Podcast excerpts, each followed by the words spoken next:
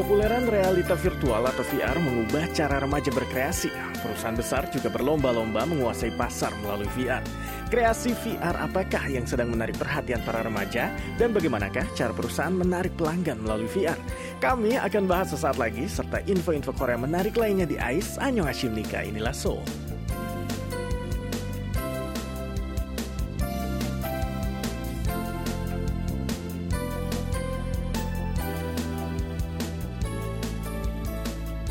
Annyeonghaseyo Nika teman-teman pendengar setia KBS World Radio. Alvin Kobulsya di sini siap menyampaikan update terkini seputar Korea Selatan langsung dari kota Seoul yang hari ini nih agak gloomy alias suram ya karena lagi cukup mendung. Dan di cuaca mendung seperti ini memang enaknya di rumah saja ya pendengar ya. Rebahan sambil dengerin siaran KBS, ngikutin berita terbaru selebriti dan idol favorit atau nonton drama Korea kesukaan teman-teman pendengar. Kalau teman-teman lagi merasa kreatif nih atau ingin iseng-iseng, teman-teman juga ternyata bisa bikin drama teman-teman pendengar sendiri. Dan kalau ceritanya menarik, siapa tahu bisa ditonton oleh banyak orang seperti kreator konten yang akan saya bahas satu ini. Jadi teman-teman, sekarang itu membuat konten drama sudah nggak butuh aktor beneran. Dan membuat animasi itu juga nggak perlu lagi harus menjadi animator. Dan ini dibuktikan nih oleh channel YouTube Iho yang membuat konten drama remaja tentang percintaan di masa sekolah menggunakan avatar dari aplikasi virtual Zepeto. Dan untuk yang belum kenal dengan Zepeto, nih, Zepeto itu adalah platform media sosial di mana kita bisa membuat avatar diri kita dalam bentuk tiga dimensi. Dan dengan avatar ini nih, kita bisa mengeksplorasi dunia virtual Zepeto dan bersosialisasi secara virtual juga. Dan bahkan nih, beberapa bulan lalu, grup ITZY juga pernah membuat video In The Morning versi Avatar Zepeto. Blackpink juga sebelumnya pernah merilis video klip Ice Cream featuring Selena Gomez versi Zepeto-nya. Dan balik lagi nih ke info tentang YouTuber Iho. Kreasi dramanya yang dibuat menggunakan avatar Zepeto ini pun akhirnya menjadi viral. Dan salah satu drama ciptanya yang berlatar di SMA ditonton hingga 500 ribu views per episodenya. Dan drama kreasinya yang lain rata-rata ditonton hingga puluhan ribu view. Padahal nih, Iho membuat drama ini dengan ala kadarnya, yaitu image para karakter, gambar background, dan teks subtitle dialog para karakternya. Jadi keren ya, pendengar ya, anak-anak zaman sekarang. Kalau zaman saya SMP dan SMA dulu, paling mentok itu baca fanfiction di blog-blog yang populer. Dan pendengar, ternyata yang membuat drama Avatar seperti buatan Iho ini populer adalah temanya yang sangat relatable dengan anak-anak SMP dan SMA yang sesungguhnya. Jadi, banyak kan ya drama dengan tokoh-tokoh murid SMA tapi nggak realistis. Semisal, memangnya anak-anak SMA ini pada nggak belajar ya? Dan mungkin itu komen yang paling sering kita dengar ya. Sedangkan drama buatan Iho ini bertema keseharian murid SMA seperti pelajaran, kegiatan ekstrakurikuler, dan dilema yang mereka hadapi juga lebih realistis. Seperti murid putra yang terlibat pertengkaran atau murid putri yang sangat khawatir dan peduli dengan penampilannya. Dan kalau dilihat dari komen-komennya nih, banyak yang menyatakan kalau cerita ini mirip sekali dengan kisah hidup mereka di sekolah di dunia sungguhan. Dan bukan hanya remaja saja yang tertarik dengan dunia virtual nih pendengar. Karena belakangan ini di Korea, perusahaan besar seperti perusahaan elektronik dan perbankan juga menggunakan VR untuk menarik perhatian konsumen. Misalnya, LG Electronics punya avatar bernama Rea Kim. Dan kualitas grafik Rea ini sangat bagus sekali sehingga pada awalnya banyak yang mengira kalau dia adalah model asli. Jadi luar biasa ya, virtual reality-nya sangat-sangat seperti reality. Rea bahkan punya akun Instagram sendiri nih di @reakim at r h e a k e e m di mana dia sering posting selfie dan kegiatan sehari-hari menggapai cita-citanya sebagai seorang musisi. Teknologi bahkan sudah sangat canggih ya, sehingga saat ini Bank Shinhan, salah satu bank terbesar di Korea juga sudah mengeluarkan iklan baru dengan model bernama Rossi yang jago menari dan tidak ada yang tahu nih kalau Rossi itu sebenarnya bukan manusia asli melainkan animasi. Rossi ya namanya. Di satu sisi, wow, hebat banget ya. Teknologi animasi dan grafis sekarang sudah sangat canggih, tapi di sisi tapi di sisi lain mengerikan juga ya pendengar ya. Jangan-jangan di masa depan kita nggak butuh lagi model karena sudah ada avatar dengan wajah dan bentuk badan yang sempurna.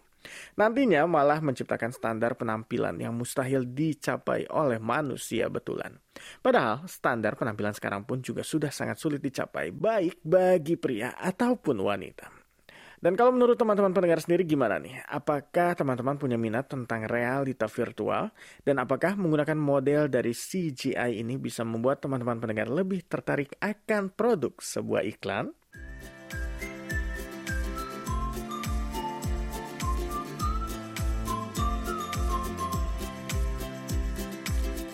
Ya, pendengar balik lagi di Aisyah Washington Nila Soul di KBS World Radio bareng saya Alvin Kobus ya. Dan pendengar, pandemi COVID-19 menciptakan banyak perubahan ya, yang sepertinya akan berdampak permanen. Contohnya, walaupun pandemi sudah berlalu pun, orang-orang pasti akan tetap waspada menjaga kebersihan agar tidak mudah terkena penyakit. Kita juga sadar bahwa jam kerja panjang di kantor juga tidak menjamin produktivitas bekerja. Dan tergantung dari situasinya, bekerja dari rumah justru bisa menghasilkan kinerja yang lebih baik. Pandemi ini juga ternyata membuat banyak warga di Korea mempertimbangkan kembali acara-acara besar keluarga seperti pernikahan dan pemakaman. Apa perlu kita mengundang begitu banyak orang ke acara pernikahan dan pemakaman? Bukankah akan lebih baik apabila hanya dihadiri oleh anggota keluarga dan rekan dekat yang bersangkutan? Apalagi sebagai hari yang penting bagi keluarga, makna hari pernikahan dan pemakaman sering kali hilang ya, karena orang-orang lebih memikirkan tentang biaya yang harus dikeluarkan untuk menjamu para tamu, terutama untuk acara pernikahan. Para tamunya sendiri juga sering menjadikan acara pernikahan sebagai ajang reuni atau makan-makan bersama dan tidak terlalu peduli dengan kedua mempelai. Dan coba kita tengok juga beberapa rumah pemakaman di Korea ya. Dari tahun 2015 hingga tahun 2019, walaupun jumlah upacara pemakaman yang diadakan per tahunnya relatif sama, pendapatan yang diterima oleh pihak rumah duka terus meningkat dikarenakan biaya sewa gedung, biaya parkir, dan konsumsi makanan yang semakin meningkat. Tetapi semua itu berubah pendengar di tahun 2020 saat pandemi tiba. Kini untuk acara seperti pemakaman, pengunjung dibatasi hingga 50 atau 100 orang saja. Dari yang semula lebih sering menyewa rumah duka dengan ruangan yang besar, kini lebih banyak orang menyewa ruangan yang lebih kecil. Dari yang semula ada acara makan-makan, kini banyak yang mengadakannya. Dan tamu yang tidak bisa hadir juga lebih memilih untuk mengirimkan uang bela sungkawa melalui transfer antar rekening. Memang pendengar, ini membawa kerugian besar untuk rumah-rumah duka. Tetapi isu yang lebih penting adalah berubahnya budaya pernikahan dan pemakaman di Korea akibat COVID-19. Banyak sekali netizen yang berkomentar. Ya, sebaiknya memang budaya makan-makan di saat pemakaman ditiadakan saja. Atau sudah seharusnya budaya pernikahan, pemakaman, dan adat lain dengan biaya yang besar-besaran ini diubah. Dan banyak sekali ternyata pendengar yang setuju kalau acara-acara seperti ini sebaiknya dihadiri oleh keluarga dekat saja. Jadi menarik sekali ya teman-teman ya. Apakah ini adalah dampak dari COVID-19 belaka atau memang mengikuti tren warga Korea yang semakin individualis beberapa tahun ini? Kayaknya harus kita lihat nanti ya setelah pandemi ini usai.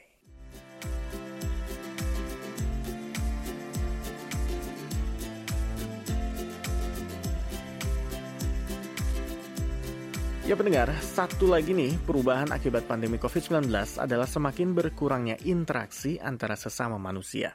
Memang, di tengah pandemi ini berkurangnya interaksi antar manusia bukanlah sesuatu yang kita sengaja. Kita hanya sekedar mengikuti protokol jaga jarak demi kesehatan dan keselamatan kita. Tetapi berkurangnya interaksi ini ada juga yang disengaja ya teman-teman, terutama demi kepraktisan. Sebelum pandemi COVID-19 melanda pun kita sudah semakin jarang ya pergi ke toko langsung untuk membeli barang. Kita akhirnya semakin sering belanja online. Dan kita juga semakin jarang nih mengajak bertemu atau menelepon langsung teman dan keluarga. Dan kita lebih sering mengirim pesan lewat aplikasi atau SMS. Di Korea nih, sekarang malah banyak sekali bermunculan toko-toko tanpa pegawai kasir dan kita bisa tinggal check out dan bayar barang-barang yang kita beli secara mandiri. Restoran cepat saji di Korea juga sekarang sudah dilengkapi ya dengan layar monitor di mana kita tinggal menekan menu pilihan dan membayar langsung tanpa interaksi dengan pegawai restoran. Perusahaan uh, perbelanjaan terbesar di dunia yaitu Amazon juga baru saja meluncurkan toko serba ada tanpa pegawai pertama mereka di Korea. Selain tanpa pegawai, toko ini juga tidak memiliki konter kasir. Jadi kita tinggal masuk ke toko, ambil barang yang kita inginkan dan keluar tanpa membayar uang atau menggesek kartu. Tapi pertanyaannya, gimana cara kita membayar barang-barang tersebut? Ternyata pendengar, sebelum masuk ke toko tersebut, kita harus mendaftar menjadi anggota Amazon dulu. Lalu kita akan dimintai data diri dan informasi kartu pembayaran, serta membuat kode QR pribadi. Dan saat kita masuk toko, kita scan kode QR tersebut dan di dalam toko terdapat banyak kamera dan scanner yang akan mendeteksi barcode dari setiap barang yang kita ambil. Dan saat kita keluar toko, barang-barang tersebut akan terbayar secara otomatis melalui data pembayaran yang terkait dengan kode QR kita tadi. Dan kalau begini pendengar, tidak perlu lagi repot antri ya, scan barang satu persatu dan bayar di kasir. Jadi luar biasa praktis. Dan untuk kepraktisan sekaligus mengurangi sampah gelas sekali pakai ini, contoh lainnya ya, franchise kopi Starbucks dan Telekom SK juga membuat mesin pengembalian gelas bekas dengan teknologi kecerdasan buatan di beberapa toko serta bandara udara Jeju. Dan sebagai pengganti gelas plastik sekali pakai untuk layanan take out, Starbucks sekarang menyediakan gelas khusus yang bisa dipakai berkali-kali. Dan nanti kita tinggal mengembalikannya di mesin pengembalian gelas di tempat-tempat yang sudah disediakan. Jadi, misalkan kita masih ada waktu sebelum jam penerbangan pesawat, kita bisa minum kopi nih sambil keliling bandara untuk shopping atau cuci mata. Dan kalau kopi kita sudah habis, tinggal dikembalikan ke mesin pengembalian terdekat. Intinya, no sampah, no polusi. Di sini juga bahkan sudah ada toko pakaian tanpa pegawai. Jadi ada tos serba tanpa pegawai, ada juga kafe tanpa pegawai. Dan kalau tadi kita sudah bahas soal model iklan virtual, kira-kira nih ke depannya usaha di bidang apa lagi ya yang bakalan nggak membutuhkan tenaga manusia lagi?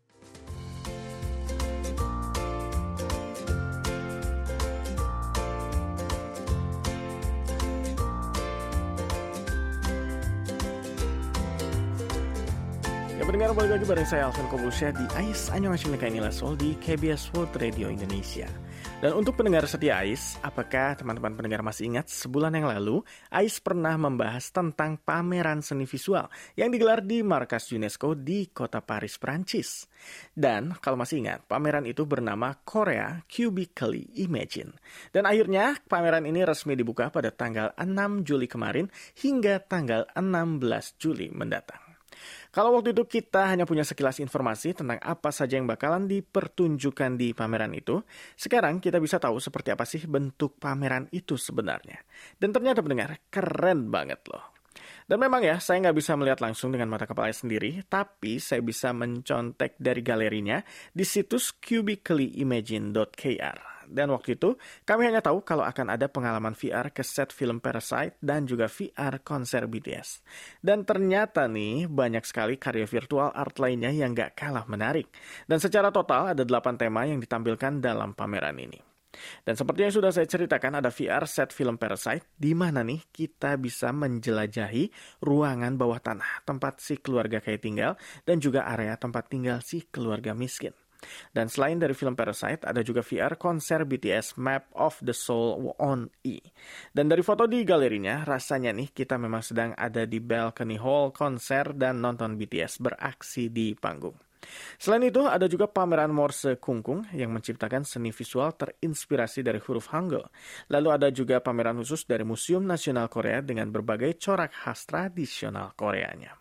Selain itu, ada juga pameran Art in Museum dari perusahaan Digital District. Dan walaupun karya seninya dibuat secara digital, tapi nih pendengar, detailnya sangat realistis sehingga kita merasa bukan melihat ke layar LED, tapi ke sebuah ruangan. Selain itu, masih ada juga nih pameran K-Arts At, dan di sini anak-anak dan orang dewasa bisa bermain game petualangan menjelajahi dunia virtual. Selain itu, ada juga pameran artis visual Kang Ye Yoon yang karyanya digunakan dalam acara dan konser artis Korea seperti BTS. Dan kayaknya pendengar, tema Ais hari ini serba teknologi dan dunia virtual reality ya teman-teman ya. Dan sepertinya nih, nggak lama lagi kita bakalan hidup di dunia macam film fiksi ilmiah.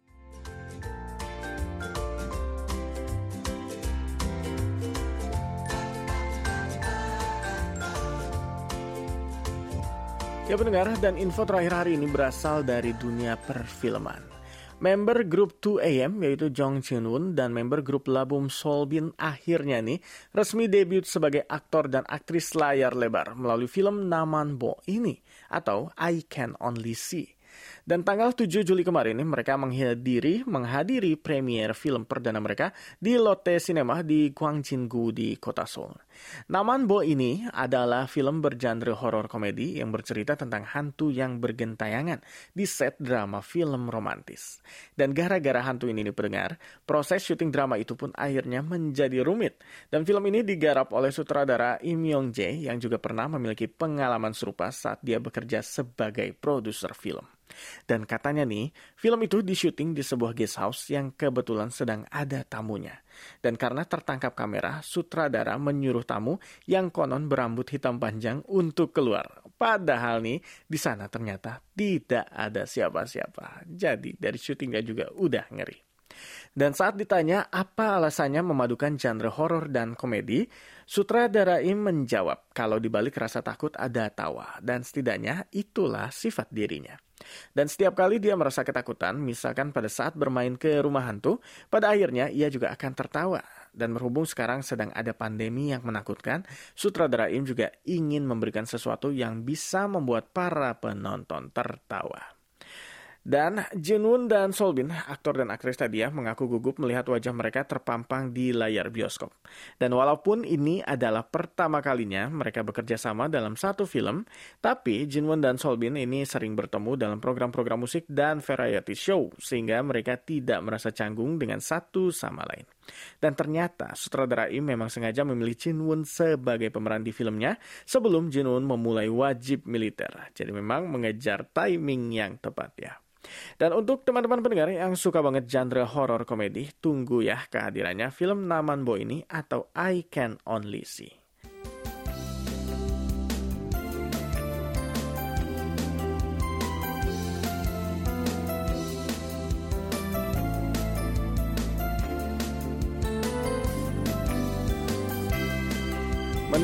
Mendung-mendung seperti ini bicarainnya film horor dan semoga nanti saya pas pulang gak ada yang ganggu ya teman-teman ya.